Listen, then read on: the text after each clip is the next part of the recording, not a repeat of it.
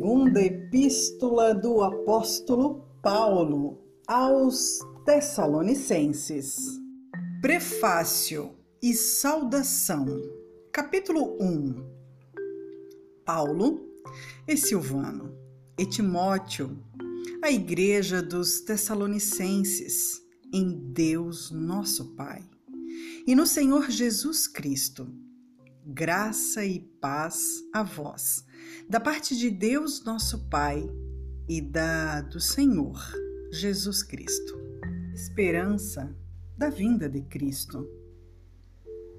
Sempre devemos, irmãos, dar graças a Deus por vós, como é justo, porque a vossa fé cresce muitíssimo e o amor de cada um de todos vós aumenta de uns para com os outros.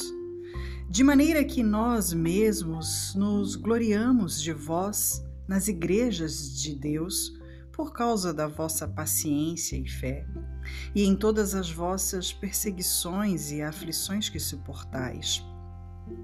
Prova clara do justo juízo de Deus, para que sejais ávidos por dignos do reino de Deus pelo qual também padeceis.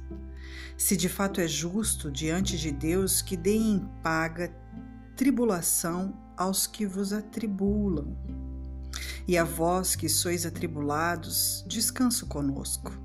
Quando se manifestar o Senhor Jesus desde o céu com os anjos do seu poder com labareda de fogo, tomando vingança dos que não conhecem a Deus e dos que não obedecem ao Evangelho de nosso Senhor Jesus Cristo, os quais, por castigo, padecerão eterna perdição, longe da face do Senhor e da glória do seu poder, quando vier para ser glorificado nos seus santos e para se fazer admirável naquele dia em que todos que creem porquanto o nosso testemunho foi crido entre vós.